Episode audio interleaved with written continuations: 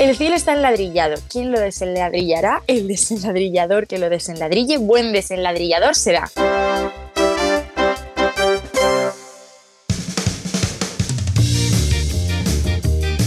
Hola amigos, del cielo está el ladrillado. Hoy os traemos ya el tercer capítulo de este podcast en el que un francés, hola Philippe. Hola, bonjour Paco. Una riojana, hola Bea. Hola Paco y un malagueño, un servidor, a los que no se nos traba la lengua, conversamos eh, con personajes eh, de actualidad eh, para presentaros su cara más divertida. Y antes de nada, quiero empezar dándoos las gracias a todos y a todas por la increíble acogida que nos habéis dado. Gracias a todos nuestros oyentes de los dos primeros capítulos, a los que os habéis suscrito al podcast y por supuesto a todos los que habéis dedicado un rato a dejarnos vuestros comentarios. Ha sido un comienzo fabuloso y os prometemos que vamos a esforzarnos para cumplir con todos vosotros. Y ahora sí, vamos con nuestra flamante invitada. Hoy tenemos el placer de contar con la presencia de la única y polifacética Silvia Leal. Y voy a comenzar retando a mi compañera Beatriz a ver si es capaz de presentarnos a Silvia en menos de 20 segundos. ¿Te atreves, Bea? Uf,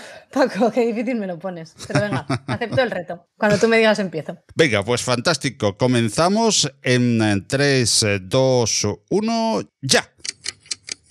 Silvia Leal es doctora en sociología, conferenciante, experta en liderazgo y transformación digital, profesora de innovación y tecnología, divulgadora científica, presentadora de programas de televisión, podcaster, escritora, asesora de la Comisión Europea y muchas cosas más, pero me temo que me quedo sin tiempo. Hola Silvia, bienvenida. ¿Qué tal lo he hecho? Lo has hecho súper bien y además he visto que has metido lo de podcaster, que has sido la primera en hacerlo. O sea que lo has hecho, vamos, de tiempo no sé, pero lo demás, vamos, chapó, te la voy a comprar. Genial, gracias. Hola Silvia, bienvenida. Hola Filip, Paco, Beatriz. Estoy aquí, os confieso que con un poco de miedito, ¿eh? Después de escuchar los primeros episodios y ver ahí cómo funcionan, bueno, pues sobre todo Maricielo, estoy aquí con, con miedito, pero nos lo vamos a pasar bien. Que, mm, pues mira, eh, menos mal que no me ha tocado a mí decir polifacética. ahora me he tenido que entrenar un montón de veces para decirlo, pero Paco lo ha dicho muy bien. Eh, la, no, pero es verdad, ¿eh? La verdad que es muy difícil definirte profesionalmente con una palabra, pues, o una frase corta. Ya lo hemos visto eh, justo antes con Beatriz, que lo ha hecho muy bien. De hecho, felicidades, Beatriz, por, por este, estos 20 segundos, que no sé si han sido 20, ya veremos después. Y tus hijos, a ver, la, la duda es, ¿tus hijos tienen claro a qué te dedicas? ¿Qué responden cuando les preguntas a qué se dedica su mamá o cuando les preguntan a qué se dedica su mamá? Bueno, pues aquí te puedo dar la respuesta de mi hija, que en el colegio se lo preguntaron hace no mucho y dijo que yo me dedico a que los demás quieran y amen a los robots. Eso es lo que ha interpretado ella. O sea que bueno, pues tiene nueve años, no, no le voy a llevar la contraria. No, no, no está nada mal, no está nada mal. Y la verdad que, que, tienen claro, creo que tenías alguna, alguna anécdota también que te pasó, pues eh, alguna vez que tenías que hacer una conferencia, eh, no sé si era en, Málaga, Valencia, donde eh, te fuiste y, tu hija pensaba que, te ibas de parque de atracciones, ¿no? Bueno, la verdad es que mi hija tiene bastante curiosidad por el trabajo que hago, pero sobre todo cada vez que me voy a un parque tecnológico. Porque tú, imagínate, Filip, decirle a mi hija que me voy al parque tecnológico de Valencia. Valencia, que bueno, hemos estado allí y le encanta, pero es que además parque tecnológico, o sea, ¿qué se puede imaginar un niño de un parque tecnológico? Y bueno, lloros, lloros porque se quería venir conmigo, pero bueno, la verdad es que estoy deseando que crezca un poquito para llevarla. La tele ya les he llevado y en cuanto pueda les llevaré también alguna conferencia a que vean a qué se dedica su mamá, que todavía no lo han pillado. Oye, Silvia, y yo tengo curiosidad por la Silvia niña. ¿Sabías que quería ser de mayor? Es decir, eras una loca de los ordenadores y de la tecnología ya desde pequeñita. Bueno, pues la verdad es que no puedo decir que fuera una loca de los ordenadores, porque bueno, os podéis imaginar que en aquella época una ya tiene sus añitos, no me lo preguntéis, pero era la época de los Spectrum, los Commodore, los ordenadores, ¿no? Y, claro, en ese momento se usaban para jugar, yo tenía muchas, muchas ganas de, tener uno y, bueno, en mi casa, bueno, como se usaban precisamente para eso, no me lo querían comprar, como es lógico, y menos teniendo en cuenta que tengo dos hermanos que, bueno, se iban a dedicar a ello full time. Y lo que hice a mi padre fue un, bueno, soborno psicológico. Lo que hice fue ¿Quieres saber lo que dice Beatriz? Sí, sí, sí, sí, sí, por favor. Queremos, queremos. Bueno, pues mira, yo miro ahora hacia atrás y la verdad es que no sé cómo se me pudo ocurrir algo así, porque yo era una niña, tengo que decir, bastante buena. Soy la del medio y era bastante buena y, dibujé un ordenador en una hoja y me pasaba las horas y los días tecleando un ordenador inexistente y ya mi padre cayó derrotado y me tuvo que comprar el Spectrum. Y se cumplieron sus expectativas porque la verdad es que solo lo usábamos para jugar, pero es que me lo pasé súper bien y ahí sí que pude tener las primeras impresiones de que a lo mejor me acababa dedicando a ello. Fantástica tu capacidad de persuasión desde pequeña, ¿eh? Bueno, la verdad es que yo ahora lo pienso y me sorprendo a mí misma, porque es que yo era buena, yo era una niña bastante buena, pero ahí se me cruzó el cable y la verdad que pobre de mi padre, pobre de mi padre. Cuando querías algo lo conseguías, eso está muy bien. Bueno, sí, sí, eso, em, yo no sé si siempre lo he conseguido, pero cabezota, bueno, yo creo que está en mi carrera profesional, o sea, soy cabezota donde las haya, me doy golpes contra las paredes y no siempre se acaban cayendo, pero esta cayó y y para mí fue bueno, porque yo creo que me hizo todavía más cabezota, más cabezota. Pero ojo, ¿eh? Ojo, tengo que decir que lo usé, lo usé mucho, ¿eh? Usé mucho el ordenador. No fue una mala compra en absoluto. Y hablabas de, de, jugar. Eh, de hecho, que el Spectrum, pues eh, la mayoría del uso que le dabais era, era para jugar. Y también eh, me suena que en este sentido, pues tuviste una anécdota, ¿no? En el que, pues tuviste una estrategia para, entre comillas, desenganchar a tu hijo de, de la PlayStation porque le había cogido muchísimo tiempo y, se estaba, pues eso, enganchando a, jugar al PlayStation. No sé si nos lo puedes contar. Bueno, Filip, ¿cómo se nota que somos amigos y te conoces mis trapos sucios?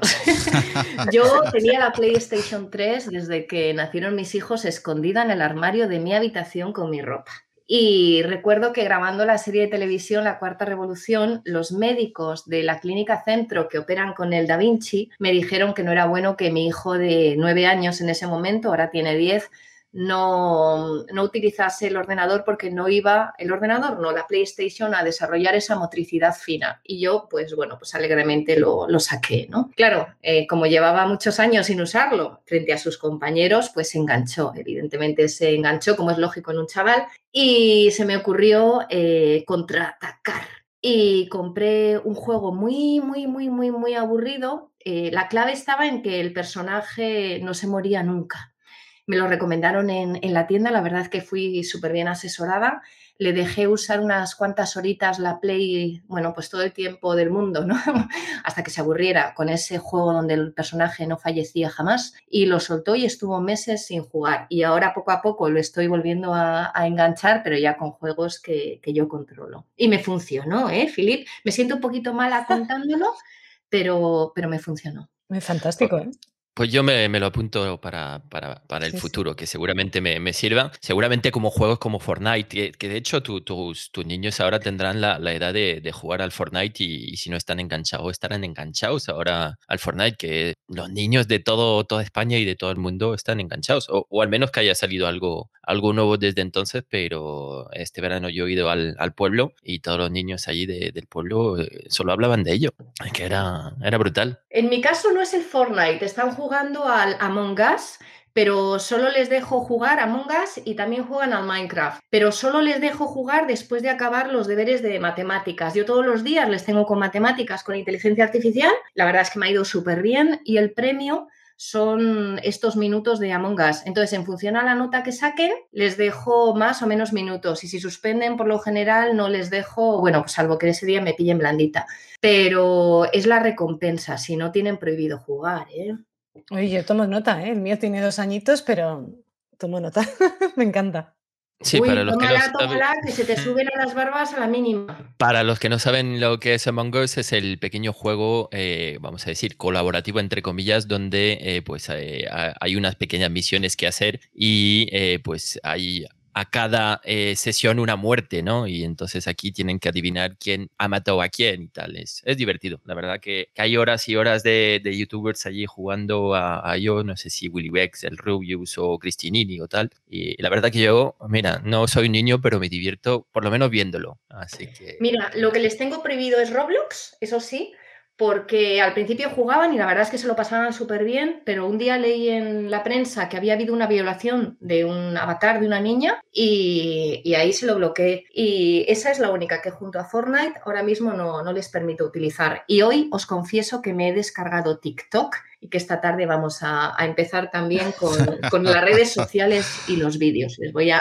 introducir ya en ese mundillo también. Bueno, y, tú también, no, eh, tú estás en TikTok, eh, porque descargar TikTok, pero no sé si, si Silvia, porque es verdad que es muy activa en, las redes sociales, y a ver, eh, sobre todo redes sociales más dirigido a empresa y tal, pues tipo LinkedIn o tal vez algo de, Twitter, pero TikTok no, no sé, bueno, yo no lo tengo, no sé si, si ya estás, y, y la verdad que la comunicación es muy distinta en TikTok de, las otras redes, ¿no? Bueno, ayer eh, no estaba, hoy estoy y esta tarde estaré todavía más. No, me he resistido porque toda la gente que veía que estaba usando TikTok pues estaba con los bailecitos y demás y yo ahora mismo en eso no, me veo, pero ayer estuve viendo unos vídeos bastante divertidos con efectos especiales chulos y, bueno, pues ya me rendí, me rendí. Ayer una amiga me insistió, me rendí y, y esta tarde voy a, voy a empezar y en Instagram desde hace poquito también. Pero no por nada, es que no me da la vida. O sea, con el trabajo, el confinamiento, los niños, con la serie de podcasts, las conferencias y demás, no me ha dado la vida y ya me, me he rendido a las circunstancias.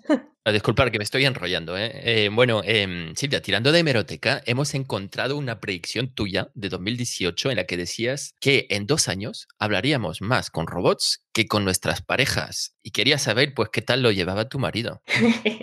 Mi marido es un hombre muy paciente y no es una predicción mía, es una predicción de Garner que, que yo compartí en unas conferencias y hablaban de los chatbots. Eh, de Maricielo. Y efectivamente, en estos momentos, el 69% de las personas, cuando hablan con una empresa, prefieren hablar con un chatbot antes de hacerlo con una persona que les juzga.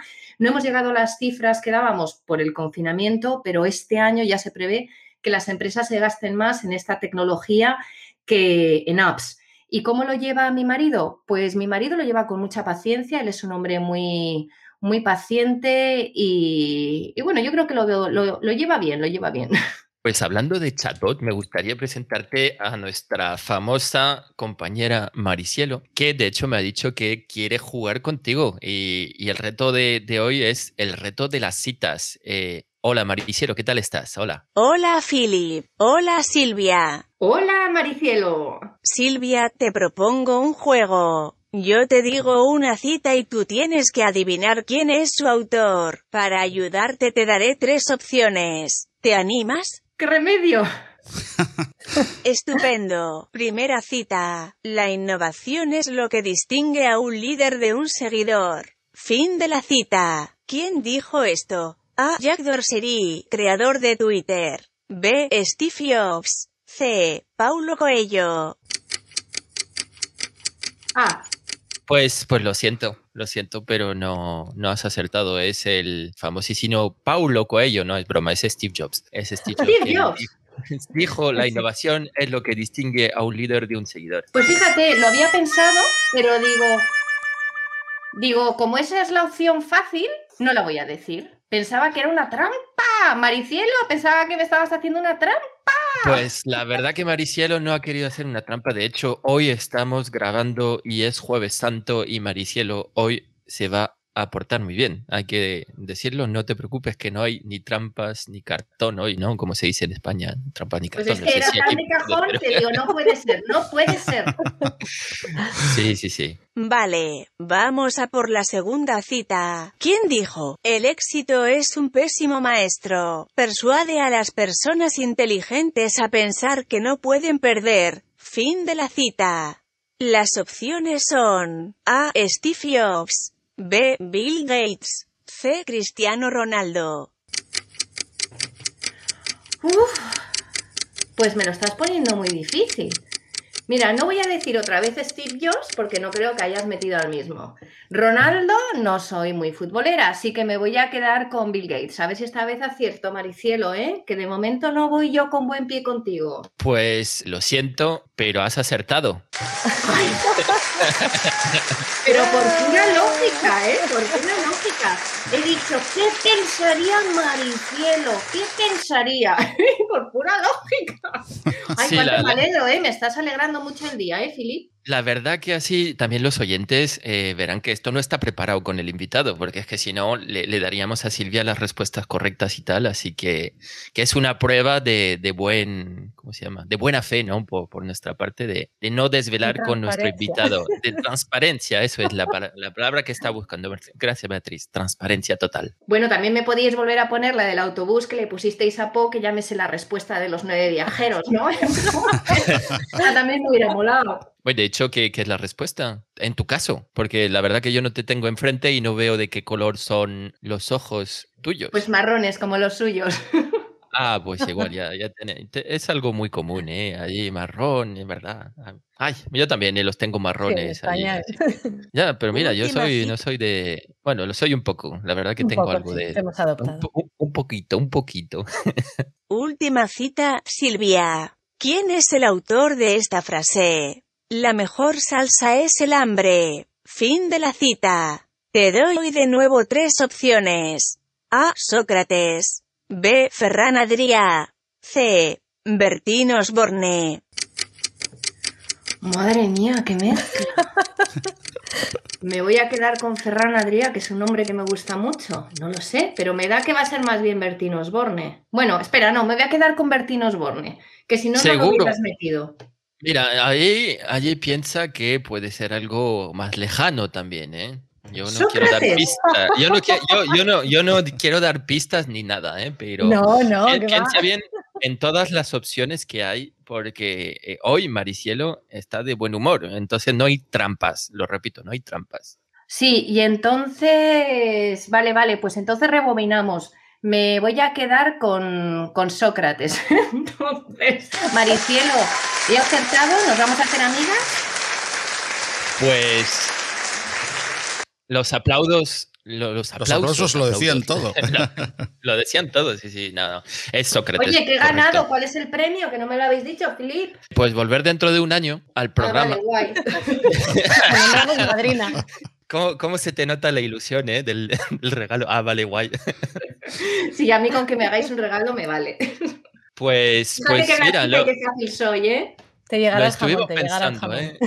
No, pero estuvimos pensando, de hecho, en, en algún obsequio eh, que todavía estamos allí, allí viendo. Algo hay, algo nuestros- cociéndose en la, en la caldera del cielo. Eso es Bueno, como ahora se lleva el arte digital, un dibujito. Eh, sí, puede ser, pero estamos muy... No, nos gusta el mundo físico también. Yo creo que no hay que perder esta, este vínculo con, con el mundo físico y, y lo digital cada vez se va más al cielo, ¿no? Eh, en este caso, con la nube y tal. Entonces, eh, algo... A mí me gusta palpar, ¿no? Me gusta allí, pues, eh, tener objetos y tal. Bueno, que me enrollo otra vez. Que... mm, Bueno, la cuestión es que si lo estáis diciendo para que nos tomemos un café en cuanto nos dejen, por mí no os preocupéis, Ay, que el plato está hecho, ¿eh? Buena idea, buena idea, aceptada. El cielo está enladrillado. No te enladrilles.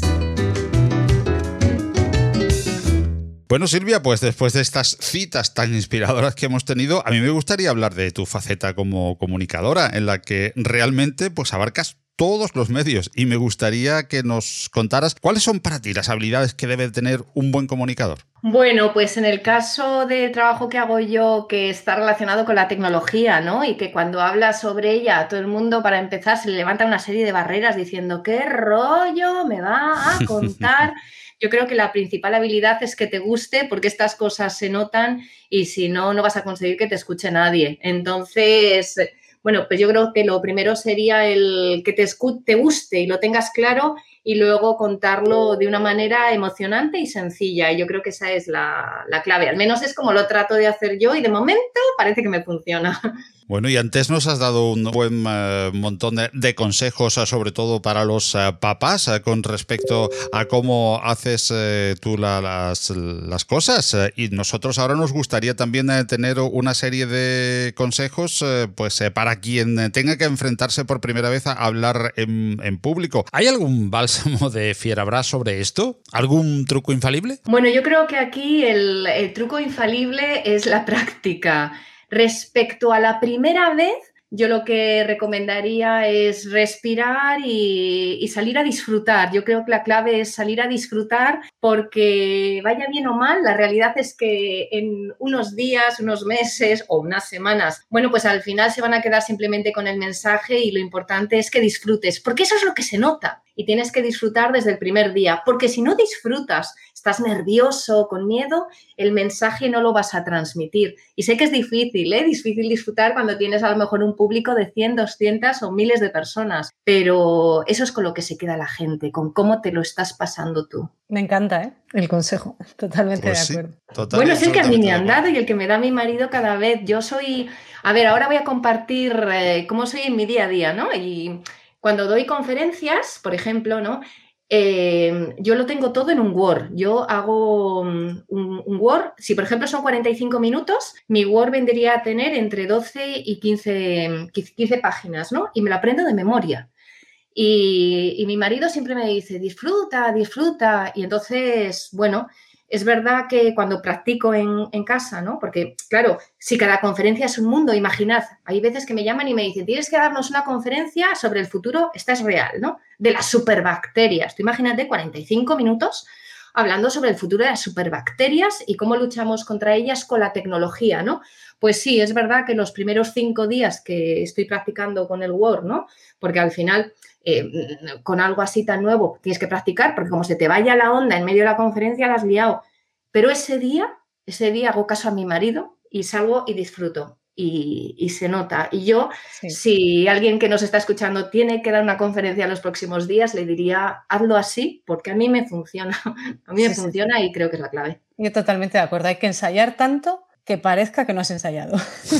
¿Verdad? Sí, sí, totalmente. Sí. Yo creo que, es eso, el disfrute. Y eso se contagia, se pega y, al final, mira, yo creo que es evidente también que si vas a una conferencia y lo haces fatal, pero consigues, ¿no? Que en un momento dado se te olvida algo y te partes de risa, al final te lo vas a llevar contigo.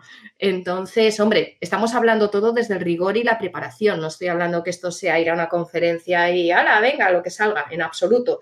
Yo soy de las que creen en la preparación y que no se note. Pero si nos imaginamos una conferencia donde te mueres de miedo y lo sueltas bien, o en otra donde en un momento dado te equivocas y te partes de risa, y ellos también, porque oye, te has equivocado, pero luego sigues, va, allí te los has llevado. Entonces, ese es mi consejo, Paco. Paco y Beatriz, pero como me hizo la pregunta Paco y no Mariciana, pues... Para todos, para, todos nos lo repartimos y, vamos a tomar buena nota. A buen seguro que, también, muchos oyentes, ¿eh? Sí, es que como, como estaba chupando ahí de, micrófono mucho antes allí, pues he dicho, me voy a callar un poco, que, luego ya volveré, ya volveré. Que de hecho, mira, me, has llamado, yo soy como el duende este, me llamas y, salgo, ¿no? Pues eh, siguiendo con la comunicación y en el último año hemos tenido que eh, migrar prácticamente todos los eventos al mundo digital, ¿no? Casi sin presencia física o sin presencia física por razones eh, obvias. ¿Cuál es tu experiencia? ¿Es igual? Comunicar a través de una pantalla, por ejemplo, un webinar, o nada tiene que ver con plantarte delante pues, de un auditorio lleno de gente. Es verdad que lo, has comunicado ahora un poquito, pero me gustaría pues, saber esta diferencia ¿no? entre eh, estar detrás de tu pantalla eh, en casa o, donde estés que estar delante de una sala repleta de, gente. Bueno, hablábamos antes de, de la energía de la gente, ¿no? En, una pantalla, pues claro, al final, fíjate, ¿no? Que ahora, por ejemplo, lo que se están llevando no son tanto los webinars en tu casa, sino yo ahora mismo estoy teniendo viajes porque se graban los eventos en plató y después se retransmiten como si fueran un programa de televisión, ¿no? Todo muy cuidado. Pero ahí te sigue faltando esa energía del público, ¿no? Entonces tú, por ejemplo, pones eh, un chiste, ¿no? O pones una película con un toque emocionante y no ver a la otra persona, pues al final te cuesta un poco porque son esas risas, ¿no? O esa, wow, lo que hace que tú también en, la conferencia pues estés eh, metido en, en, toda esa emocionalidad, ¿no? Pero al final a todo se acostumbra uno, yo lo echo mucho de menos y yo creo que, bueno, pues que al final el trabajo, pues del ensayo, ¿no? Que decía Beatriz, pues ahí está y ensayas en casa con, con la familia, ¿no? Pues vas ensayando con los distintos webinars pero, ojo, lo que echo de menos un, evento presencial y luego también el networking, ¿no? Que acabas, hablas con la gente y demás. La verdad es que yo que estaba acostumbrada a eso, lo, lo estoy echando de menos mucho y no veo el momento de que me pongan la famosa vacuna precisamente para eso, para retomar un poquito esa parte de mi vida normal que, bueno, que tanto echo de menos, ¿no? Pero bueno, yo creo que cada día queda menos, soy optimista. Siempre digo que soy optimista con datos y bueno, es evidente que cada día queda menos y aquí el dato es ese, que cada día queda menos. Sí, Eso es irrefutable. Como diría Sócrates, ¿no, Paco? Totalmente. Totalmente de acuerdo, Silvia, y, y ojalá que quede ya muy poquito. Y, y, yo estaba pensando, como comentaba Paco antes, efectivamente, como comunicadora te mueves como pez en el agua en todos los medios. En televisión, por ejemplo, has sido la conductora del programa de ciencia y tecnología La Cuarta Revolución, en la 2, que he leído, por cierto, que hay quien te bautizó como la sucesora de Punset. Y cuéntanos, ¿qué experiencia o vivencia de todo lo que viviste recuerdas con especial cariño de esa etapa? Bueno, de esa etapa lo que recuerdo con especial cariño, eh, bueno, por un lado es cómo, cómo, lo grabamos y es que la productora de televisión, que era Onza, y es la productora del Ministerio de Tiempo, me dijo, haz una lista, Silvia, de las 100 cosas que para ti serían, bueno, como un parque de atracciones, ¿no? Me lo dijeron así, o sea, ¿qué irías a ver, no? Pues, por ejemplo, pues yo dije, la fábrica de Tesla y, y a Elon Musk. Pues evidentemente Elon Musk no me recibió, pero la fábrica de Tesla sí, fui la primera persona que entró dentro con su equipo de grabación y, y, pudo grabar escoltada. Eso sí, me acompañaron para que no grabara nada que no debía, pero eso fue como un sueño. Y la parte más dura, porque evidentemente todo tiene una parte bonita y otra más dura, es que estuve viajando cuatro meses y os puedo contar la anécdota de que justo el día que empecé a grabar, que fue un 20 de septiembre, y grabé, la primera persona fue a Tony Nadal y cómo utilizar la tecnología en los entrenamientos. Eh, hice la mudanza de mi casa y la chica que vino desde ese día a ayudarnos, que es la que de hecho tengo ahora, aguanto, eh, se creía que yo no existía, veía la ropa y demás y durante tres meses y medio, no, no, es, esto es, os, os reís, pero es real, ¿eh? Ella pensaba que yo no existía porque, claro, yo nunca estaba en casa y a lo mejor venía un sábado, hacía maletas y me iba el domingo. Y bueno, ahora me río también porque no deja de ser curioso, bueno, sobre todo porque ahora me tiene todo el día en casa. Pero... Ahora ya sabe que existe, sí. la pobre si lo hubiera sabido, pero, pero esa parte fue, fue muy complicada, ¿eh? muy, claro. muy, muy complicada. Por eso ahora me he pasado a los podcasts como vosotros. Que de hecho yo cuando vi los primeros eh, episodios de la Cuarta Revolución pensaba que era un programa de, de viajes, eh, no un programa de, de, tecnología. Es que como viajabas tanto ¿no? durante, durante cada episodio, eh, dije, pues está, al final es un programa de viajes. No, es broma. ¿eh? Que, no, no, no riáis, que a mí me ha pasado que me han reconocido en, en, controles de pasaporte entre países, o sea, de reconocerme el, el, tío, de decirme, ah, pero si yo a ti te recibí tal día y tal, y vi tu pasaporte, ¿qué tal te ha ido la grabación? Y no era de verme en la televisión, era de verme en, en, en las colas de, de, control para entrar en los países. Entonces, eh, de eso lo cuento ahora con gracia, pero en ese momento yo decía, madre mía, para que te reconozca una de estas personas. Madre mía, madre mía. Sí, sí. sí la, la, verdad, el tiempo que tienes que estar pasando en estos cuatro meses entre aeropuertos, colas, eh, controles y tal, eh, verdad que, que te, te, te, reconocerían. Ah, bueno, ahora pues con te has pasado el podcast, entonces ya mm, será más difícil que, que te reconozcan porque eh, ahora, de hecho, solo con este programa pues tenemos la voz tuya, ¿no? Eh, con tendencias con Silvia Leal. Y yo quería saber si lo habías hecho también eh, para poder trabajar en pijama y, y no tener que, eh, pues, pues, eh, pues, pues, vestirte, ¿no? Decir, oye, pues mira, hoy voy a hacer un programa como yo ahora. Pues mira, bueno, no voy a decir nada, pero... ¿Tienes el pijama puesto ahora, Philip? Eh, bueno, no voy a decir nada. Pensar lo que queráis pensar, pero... pero por eso aquí, pone la cámara. por eso nunca pongo la cámara, la verdad. Pero bueno, por eso no, tampoco por eso. No he dicho, bueno, ya está. Me he metido yo en, en un jardín ahí. En, camisa, en, camisas de once varas, ¿no? O en un jardín, sí que no. Bueno, tú lo has querido hacer por lo mismo, no, por lo mismo tampoco. Tú lo has querido hacer por, por trabajar en pijama. Bueno, yo no lo he hecho por trabajar en pijama porque de hecho hasta el momento yo he grabado en estudio de manera que he tenido que bajar con mi cartita al estudio de, de, Madrid a grabar, porque luego me han hecho edición de voz y demás, pero mm, sí que lo he hecho en parte para no tener que viajar tanto y poder conciliar porque estaba un poquito hasta el gorro. Y por otro lado, por las circunstancias, porque dado que no se podía viajar, es como que la vida, a mí la vida siempre me ha ido poniendo en sitios en los que yo no me veía, ¿no? Yo, a mí me hubierais dicho hace dos años, vas a hacer un podcast. Yo es que control de voz y demás, no, o sea, no, no he considerado nunca que tuviera ni mucho ni poco, simplemente no he practicado y no me encontraba muy cómoda al principio. Pero bueno, ahí estoy, parece que no lo he hecho de todo mal y, me resulta muy cómodo. Y es más, he descubierto que, me gusta, me gusta mucho y tengo que decir que hasta quizás más que la televisión, porque consigo ser más yo misma. En televisión es más... Eh, bueno, pues eh, quizás eh, tenía que seguir más los parámetros que me marcaban de cómo me tenía que comportar y aquí, bueno, pues soy un poco más yo misma, ¿no? Y, estoy muy cómoda y, espero que me dure. De momento tengo la primera temporada y espero que me dure. Y también te confieso, Filip, que esta semana he hecho una entrevista que no salga de aquí, pero tenía la parte de arriba mm, perfectamente para la entrevista y la parte de abajo ropa deportiva porque me he puesto una máquina de spinning y hago 45 minutos de spinning todos los días entre conferencia y conferencia. bueno, o entre conferencia y grabación o preparación de lo que sea. Entonces, con el pijama no, pero con la ropa de deporte sí. Eso es bueno y que no salga de aquí, ¿eh? No, que no nos. Que no, Ahora que no nos oye nadie. Aquí, que luego me dicen, queremos verte el pantalón. No, no, no, no, no, no. Entonces le, lo cortamos en, en, post, en postproducción, cortamos esta parte o como, quiera. A ver, ya es un poco cortar allí o, lo dejamos ahí como nada. ¿Qué va? Este podcast es para sacar la parte íntima, no cortéis nada. Esto queda, esto queda tal cual. De deporte, que pregunte, que conjunta con la ropa de arriba, ¿eh? Que antes muerta que sencilla. Eso, eso.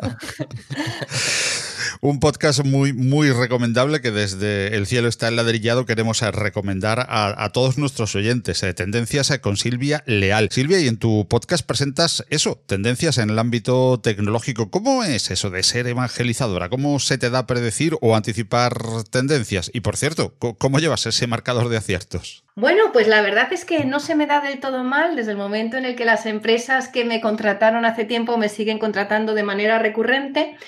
Pero el problema con estas cosas es que normalmente tú haces una predicción viendo qué es lo que tiene sentido y luego llega la vida, llegan los políticos, las pandemias y hacen que las cosas se demoren y con eso pues tú no puedes contar, ¿no? Se demoren o se aceleren, porque fíjate lo que ha pasado ahora con la transformación digital, ¿no?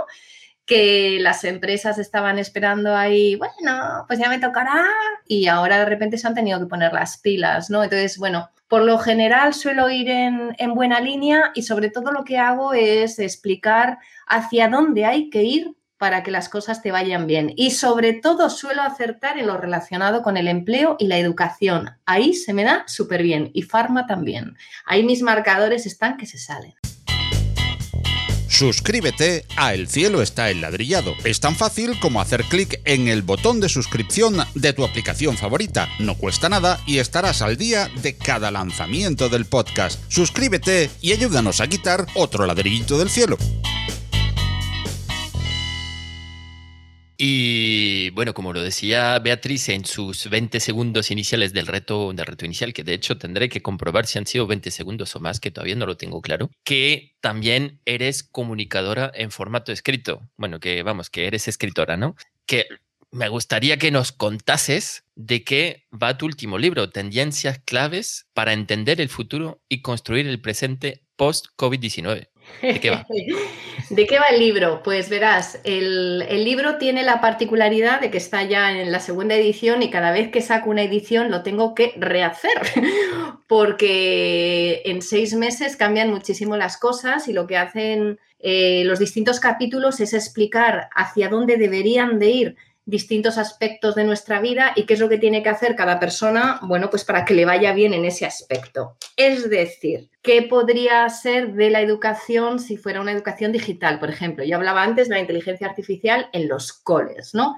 Bueno, pues ¿qué pasaría si fuera así? Y qué es lo que habría que ir a hacer paso a paso o el futuro del empleo, ¿no? Cómo va a cambiar el mercado laboral en tanto tiempo y qué es lo que hay que hacer, pues me preguntabais al principio, ¿no? Pues para prepararte, ¿no? Pues eh, lo que hay que hacer es, yo lo voy explicando. Entonces, explico el futuro que tiene sentido si ponemos lógica en distintos ámbitos de nuestra vida y qué es lo que hay que hacer para eh, no morir en, el intento. Y, es un libro que está yendo bastante bien, aunque todos sabemos que en estos momentos no se pueden hacer presentaciones físicas ni nada de nada, pero espero que pase todo esto y poder hacer una presentación como Dios manda de la tercera, cuarta o quinta edición que del libro anterior, que es No te vas a morir, tengo 18 y además el notición de que voy a vender los derechos a, Amazon del audiolibro. ¡Wow! Pues acabas de dar una primicia. primicia. Enhorabuena. Bueno, no sé si me he pasado porque me han dicho que me van a mandar el contrato y no he recibido nada y llevo unos días esperando. Espero que, luego no tenga que decir, oye, Filip, que me tienes que invitar porque se han echado para atrás, ¿sabes? Pero tengo una oferta, tengo una oferta para hacer el audiolibro con mi voz. Pues muchas felicidades. Enhorabuena, sí. Enhorabuena. Y Silvia, Escuchándote hablar de tu libro, la pregunta eh, que, me surge es obligada. ¿Cómo vamos a salir de esta? Es decir, ¿qué deberes tenemos que hacer para superar esta crisis global de dimensiones inimaginables que, que nadie era capaz de predecir hace un año? Pues mira, aquí podríamos dar muchos consejos, ¿no? A las empresas hay que digitalizarse, los colegios hay que hacer tal, pero si yo tuviera que dar un único consejo válido para todos, uno solo, diría que hay que formarse. Es el momento de estudiar para empresarios, para políticos. Por Dios, los políticos que estudien. Para los chavales, más que nunca, para todos, es el momento de estudiar porque está cambiando todo mucho y el futuro va a ser de los que tengan conocimientos, bueno, pues no solamente tecnológicos, sino del resto de las áreas. Entonces, mi consejo es estudiar, estudiar, estudiar, estudiar, porque, bueno, pues ha habido un momento en el que no estaba claro que, bueno, el éxito estuviera relacionado con el esfuerzo, parecía que si no estudiabas te iba a ir mejor y ahora las tornas están cambiando. Oye, Silvia, y hablando de tendencias y de tecnología, ¿tú usas antivirus en el móvil? Ay, me has pillado. No uso antivirus, pero ¿sabes lo que pasa? Que tengo un Huawei y y está muy bien protegido. Eso es una de las cosas que, controlan muy bien y no, no tengo antivirus. Pero espero, acabo de sacar un episodio sobre los hackers y lo que no quieren que sepas entonces, espero que entre este podcast y mi episodio de Tendencias con Silvia Leal número 2 sobre los hackers no me hagan un ciberataque, Paco. ¿Por qué me lo preguntas? Que me está dando mucho Bueno, bueno, te lo, te lo, preguntaba porque quiero presentarte una sección que estrenamos eh, precisamente en este capítulo en la que hablamos eh, justamente mm, de, de eso. Paco, ¿y de tecnología qué? Abrimos hoy una sección en la que trataremos de hacer llegar a nuestros oyentes algunos trucos, consejos o simplemente noticias o información acerca de un mundo tan amplio como es la tecnología. La tecnología hoy en día nos rodea por doquier, por ejemplo la llevamos encima en nuestros bolsos o bolsillos en forma de smartphone. Así pues en esta primera entrega de I de tecnología que se nos ha ocurrido pensar que quizás te has planteado alguna vez si instalar o no un antivirus en el móvil. En ciertos sistemas operativos de escritorio parece casi obligatorio acudir a la protección de este tipo de software, mientras que no son muchos los usuarios que se lo plantean en sus dispositivos móviles. Este hecho puede deberse quizás a que los eh, stores de aplicaciones, eh, que son los almacenes de donde descargamos eh, nuestras apps, ya nos ofrecen una garantía de que las que allí están alojadas han sido revisadas y son seguras. Esto es cierto hasta cierto punto pues eh, cuando se sube una aplicación eh, sí se revisa, pero se es un poquito más laxo con las actualizaciones de estas y eh, así ha habido algunos sonados problemas de seguridad.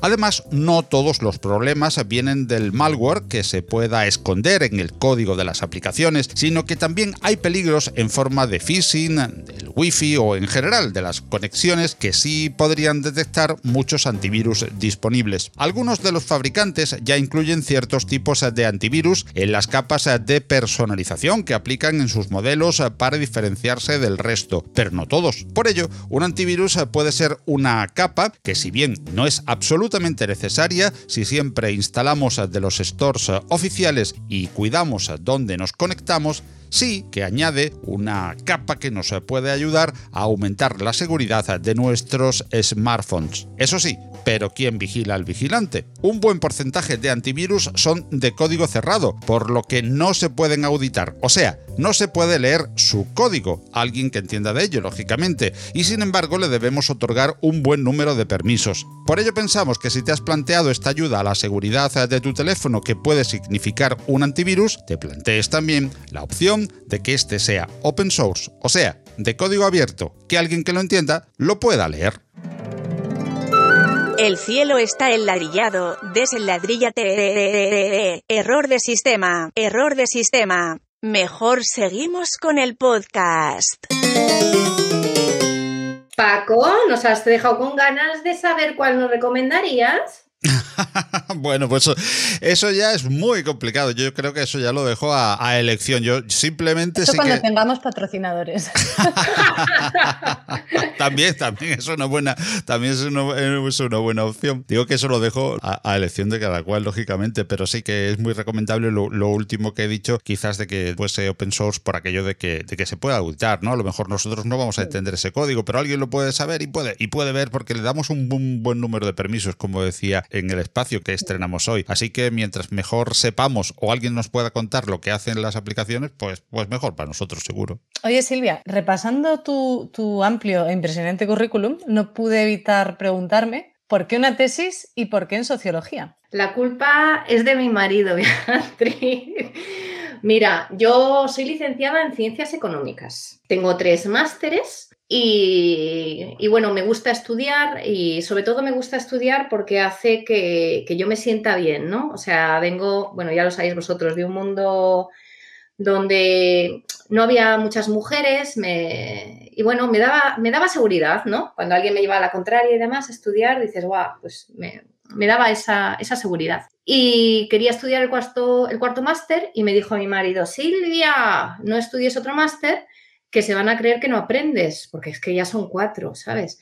Y de hecho, bueno, pues eh, me planteé que quizás tenía razón y entonces decidí hacer una tesis doctoral, que ahí ya nadie me iba a decir nada, y, y, la quería hacer sobre, bueno, pues estaba planteando sobre qué hacerla, si business y demás, que es a lo que me estaba dedicando, y me dije a mi marido, haz algo que no estén haciendo los que tienes al lado, algo distinto a tus compañeros que es lo que realmente te va a enriquecer, porque si haces más de lo mismo, pues al final no te lo van a valorar tanto. Y dije, pues lo contrario de lo que hago es la sociología. Y, me apunté, lo hice y así una licenciada en ciencias económicas, experta en tecnología, que es en lo que he trabajado 25 años, hizo un doctorado en sociología y creo que fue un acierto porque así consigo que cuando me inviten a podcast digan que soy polifacética y no sabes lo que me gusta. Totalmente.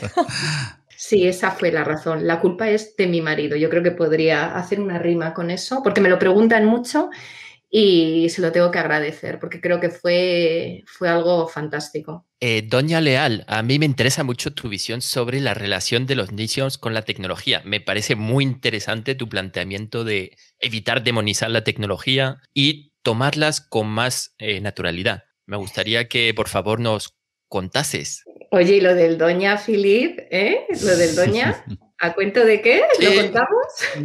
No, a ver, yo creo que e-, eres doctora, entonces en este caso, pues también quería bueno, la, la coletilla, ¿no? voy a compartir que llamar Doña. Con los oyentes. Eh, una de las razones que hice, que me llevaron a hacer el doctorado, efectivamente, fue que yo me sentía súper bien, ¿no? Y a mí me encanta estudiar.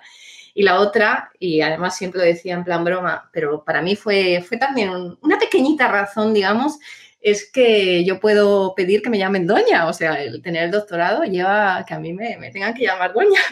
Oye, y esto te lo, os lo estoy diciendo de que lo hice, bueno, con 30 y...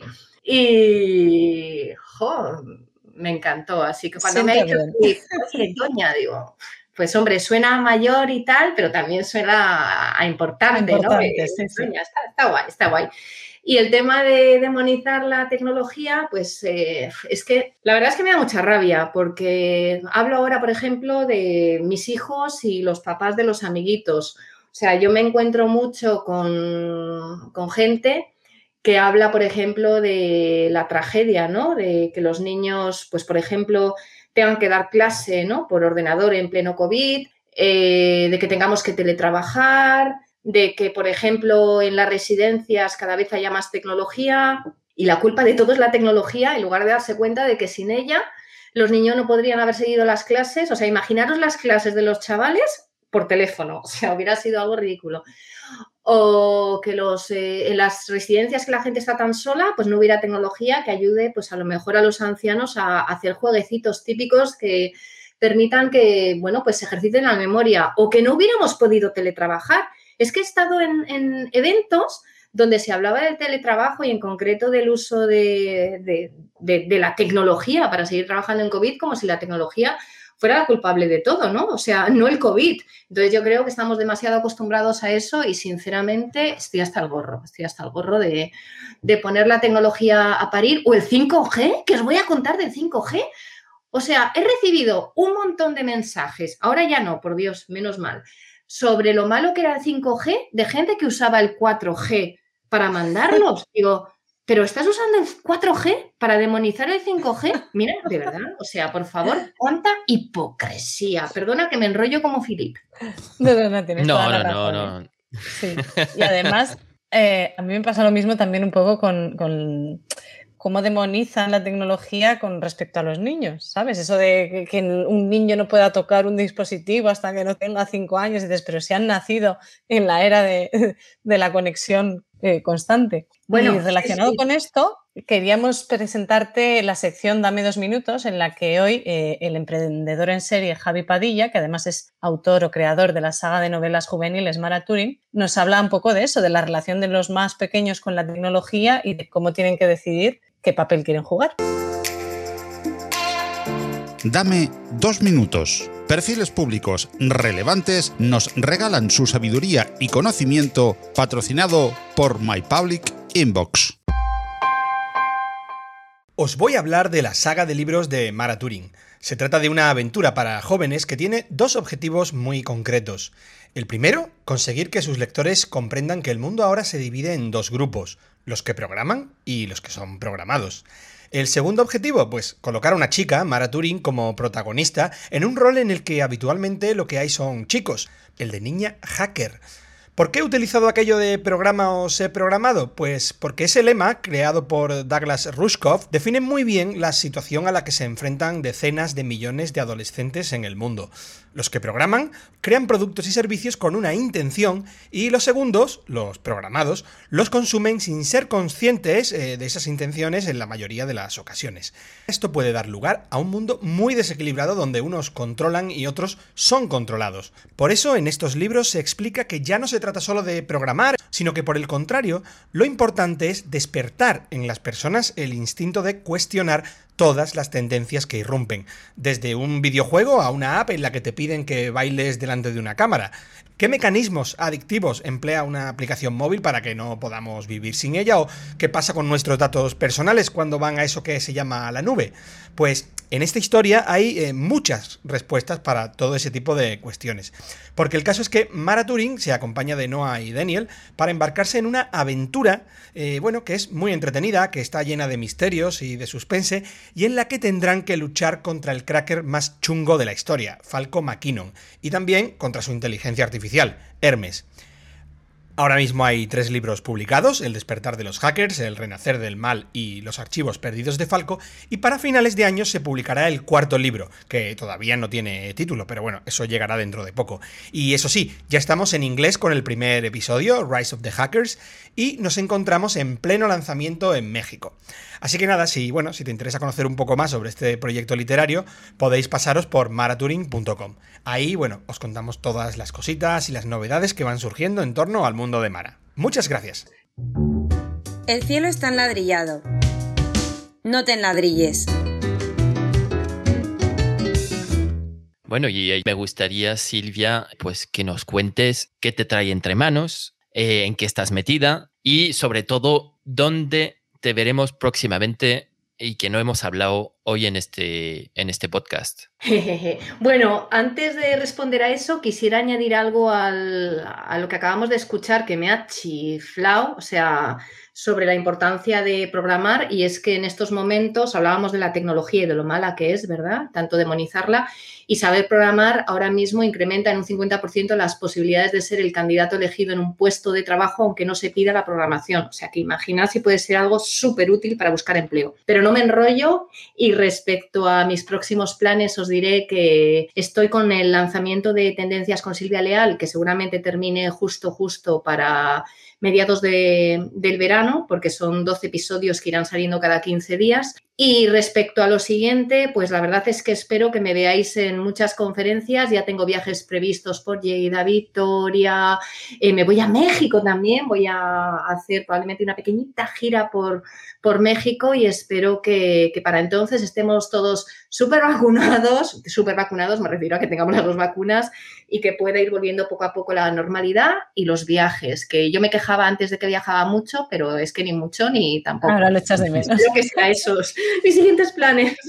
Pues, jo, Silvia, nos lo estamos pasando genial, pero ya tenemos que ir acabando. Y, vamos a presentarte, antes de, acabar, el top 3 del ranking de trabalingüistas de nuestros invitados. ¿vale? En tercer puesto está nuestro querido Filip.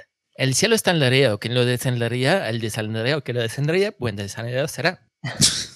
Eso no está muy bien. sí, sí, bueno. Lo hecho fatal. en el segundo puesto está eh, nuestro primer invitado, Pau García Mila. El cielo está enladrillado. ¿Quién lo desenladrillará? El desenladrillador que lo desenladrille. Buen desenladrillador será. Eso está guay. Sí, mejor. Y, y, en el primer puesto está nuestra última invitada, Mercedes Cañas. El cielo está enladrillado. ¿Quién lo desenladrillará? El desenladrillador que lo desenladrille. Buen desenladrillador será. Oye, y para seguir con esta tradición. Yo propongo en esta ocasión un duelo entre Silvia y Bea. ¿Qué os parece? ¿Que hagamos una frase cada una? No, no, un duelo. Es que esto empezó así un poco por en el primer capítulo, un duelo. Primero lo dice una, luego otra, a ver quién lo dice mejor, más rápido, sin equivocarnos. Ah, más rápido también. Ok, bueno. venga, ¿quién empieza? Empieza tú, Beatriz, que yo soy la invitada. Vale, venga, empiezo yo. Claro que sí. Eh, una, dos, tres. El cielo está enladrillado. ¿Quién lo desenladrillará? El desenladrillador que lo desenladrille, buen desenladrillador será. ¡Hala, ala, ala, ala! Hay mucha presión. Que lo acabe de hacer. Eso estaba grabado. Hay mucha presión, ¿eh? Me queréis dejar en evidencia. Tanto Sócrates, Steve Jobs, me estáis dejando en evidencia. Beatriz, teníamos que dejar ganar al invitado. Aquí ya lo habíamos acordado así. No puede ¿Esto está muy feo? es que lo has hecho perfecto. Lo has hecho perfecto, no, ¿No puedo ganar? sí, yo, creo, yo, creo, yo, yo, creo que sí. Yo creo que Podemos sí. empatar al máximo. Voy a hacerlo más rápido. Venga. Venga. Esto sí, mira. El cielo está enladrillado. ¿Quién lo desenladrillará? El desenladrillador que lo desenladrille, buen desenladrillador será. ¡Ah! ¡Wow! ¡Qué bueno! Pues, pues sí, pues ya, ya lo has dejado. Creo que te vas a quedar, Silvia, en el top 1 mucho tiempo. Pero yo ya os dije, yo soy un ratón de biblioteca. Yo practico y he practicado. Aunque no lo creáis, no me he demostrado, demostrado. Sí, sí. Ha estado genial. Bueno, Silvia, pues eh, ha sido un auténtico placer para nosotros tenerte hoy en, el cielo. Nos da, la verdad que muchísima pena tener que terminar y queremos darte, pues muchísimas, muchísimas gracias por acompañarnos, por habernos hecho pasar este buen eh, rato en el que nos hemos reído, en el que hemos aprendido y a todos vosotros y vosotras eh, que estáis oyéndonos y que habéis querido compartir también este rato de podcast con Silvia Leal, no olvidéis suscribiros para no perderos el próximo capítulo. Muchísimas gracias, Silvia, de verdad. Muchísimas gracias, Filip, Paco, Beatriz, por la buena gente que sois, que los que os escuchan y no os conocen en el día a día no saben que da gusto teneros cerca. Así que gracias a vosotros. Muchas gracias, Silvia.